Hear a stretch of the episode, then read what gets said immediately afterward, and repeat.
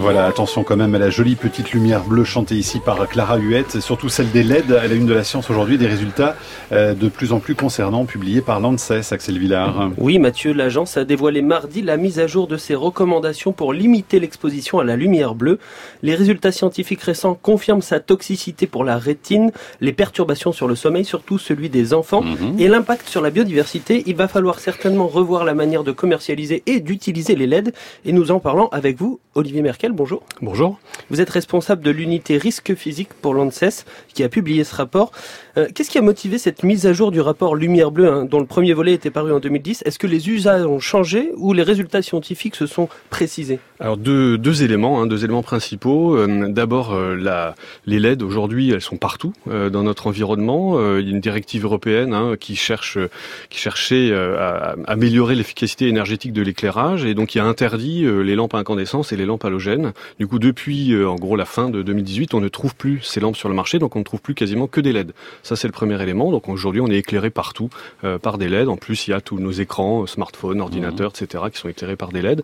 Et puis des éléments effectivement scientifiques, de nouvelles données, de nouvelles études euh, sur les effets, notamment de la lumière bleue sur la, la rétine en particulier, et puis sur nos rythmes circadiens. Alors parmi les points préoccupants hein, concernant les LED que vous mettez en avant dans le rapport, il y a la toxicité de la lumière bleue pour la rétine et son effet sur le cycle circadien. Les deux sont liés à la vision, mais les causes sont complètement différentes. Hein. Oui, oui. Donc euh, c'est bien la lumière bleue qui, euh, dans les deux cas, est, euh, à l'origine de ces effets et pourtant des mécanismes finalement complètement différents. Donc il faut s'intéresser effectivement. Donc en premier lieu, hein, c'est l'élément, le, je dirais, le plus probant que l'on apporte, c'est les effets sur les rythmes biologiques. En réalité, on sait que euh, nos, rythmes de, veille-sommeil, nos rythmes circadiens sont régulés par la lumière, par notre exposition à la lumière. Ça date pas d'aujourd'hui, hein. on a été finalement construit par, la nature. Euh, le soleil se lève le matin avec une lumière plutôt orangée. Euh, à midi, on a une lumière très froide, très bleue avec le soleil. Et puis progressivement, Lorsque, lumière lorsque le soleil se couche, on a des lumières orangées, etc. Et finalement, notre œil est habitué et est conçu pour ça. Et, et ce qui fait qu'aujourd'hui, avec les LED euh, qui émettent beaucoup plus de, bleu que d'autres éclairages, euh, si on est éclairé le soir par une lumière chargée en bleu, ben, on va complètement perturber nos rythmes. On n'est pas du tout habitué à ça. C'est pourquoi on recommande évidemment aujourd'hui hein, de, limiter en fait notre exposition euh, à ces lumières bleues. Une des moyens les plus simples d'éviter d'être perturbé dans nos rythmes et d'avoir des problèmes de sommeil en particulier d'endormissement, c'est euh, de pas trop utiliser d'écran euh, le soir. On sait que des faibles quantités hein, de, lumière bleue peuvent euh, finalement annuler ou perturber la, sécrétion de mélatonine et donc complexifier voilà notre de l'endormissement. Oui, c'est ça, c'est ça, c'est ça. C'est-à-dire que on, voilà, on, il y a cette, cette, régulation de, de l'hormone qui est réalisée par l'exposition à la lumière. Il faut de la lumière le jour. Par contre, il en faut moins la nuit. Alors les téléphones et ordinateurs récents ont une fonctionnalité qui permet de, modérer ou en tout cas de moduler la température de couleur en soirée. Est-ce que vous conseillez de l'utiliser? Est-ce que vous avez testé ces dispositifs? Alors ce qui est sûr, c'est que c'est peut-être euh, le moyen le plus efficace de diminuer notre exposition à la lumière bleue. Pour autant, on n'est pas totalement sûr que l'effet, en particulier sur la, la dérégulation hein, des, rythmes biologiques, soit euh, parfaitement euh, prouvé. tout simplement parce que il faut en fait une très faible quantité de lumière bleue pour perturber nos rythmes. Donc euh, sur la question du conseil, oui, non Quand même, on peut essayer. Euh, oui, on peut essayer, bien sûr, puisqu'évidemment, hein, la, la, question de la perturbation, c'est très lié à des variabilités euh, personnelles. Donc on va avoir des personnes chez qui ça va marcher, puis peut-être d'autres ça marchera pas. Alors l'autre volet du rapport, c'est les dégâts sur l'œil en lui-même. Que se passe-t-il spécifiquement dans notre œil quand il reçoit trop de lumière bleue? On le sait mieux maintenant. Oui, donc là, c'est effectivement un autre, un autre aspect, un d'autres mécanismes. on sait déjà depuis un certain nombre d'années hein, que la lumière bleue a un impact sur la rétine, en particulier, ça va produire du stress oxydant euh, sur les cellules de la rétine, une accumulation finalement de déchets, euh, notamment euh, au niveau des cellules rétiniennes, et puis à terme provoquer des, des problèmes de vue, voire une DMLA, donc une dégénérescence maculaire liée à l'âge. C'est des choses qu'on connaît bien, notamment il y a eu des études épidémiologiques, en particulier chez des populations de guides de haute montagne, donc qui sont très exposés à de la lumière bleue, forcément plus que, que nous au niveau de la mer.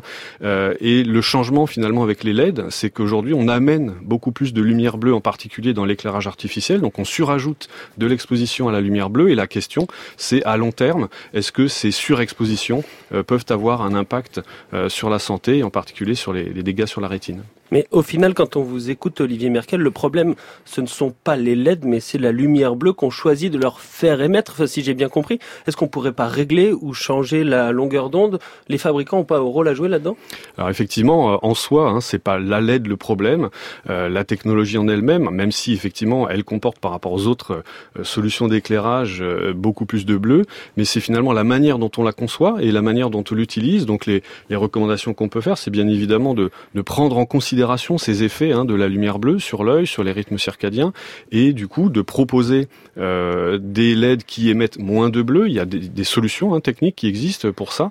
Euh, et puis euh, nous, dans nos comportements quotidiens, c'est justement voilà adapter, adapter nos comportements. Moins d'écran, en particulier pour les enfants, ça c'est très important le soir pour éviter leur des problèmes d'endormissement. On sait que le cristallin des enfants est totalement transparent à la lumière bleue, ce qui n'est pas le cas hein, des adultes et des personnes âgées.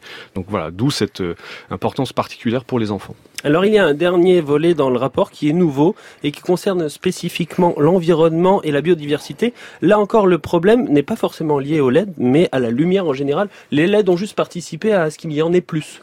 Oui, en fait, le, le, la, la, la, question de l'exposition des écosystèmes, euh, des espèces animales, de la, faune, la flore à, la lumière la nuit euh, ne date pas d'aujourd'hui. Hein. On sait que euh, le fait d'exposer un milieu naturel à la lumière la nuit perturbe complètement les relations, en particulier entre les espèces dans cet écosystème. Ça a pour effet, en particulier, de diminuer drastiquement la biodiversité. et le problème avec les LED, c'est qu'elles émettent plus de bleu. Et donc, si on profite, je dirais, des LED parce qu'elles sont moins chères à fabriquer, parce qu'on peut en mettre plus pour en mettre plus, c'est clairement une très très mauvaise idée. Donc il faut impérativement profiter de l'occasion pour euh, diminuer euh, l'exposition, diminuer la pollution lumineuse et les LED permettent finalement d'adapter euh, leur, leur niveau d'éclairage très facilement, très rapidement.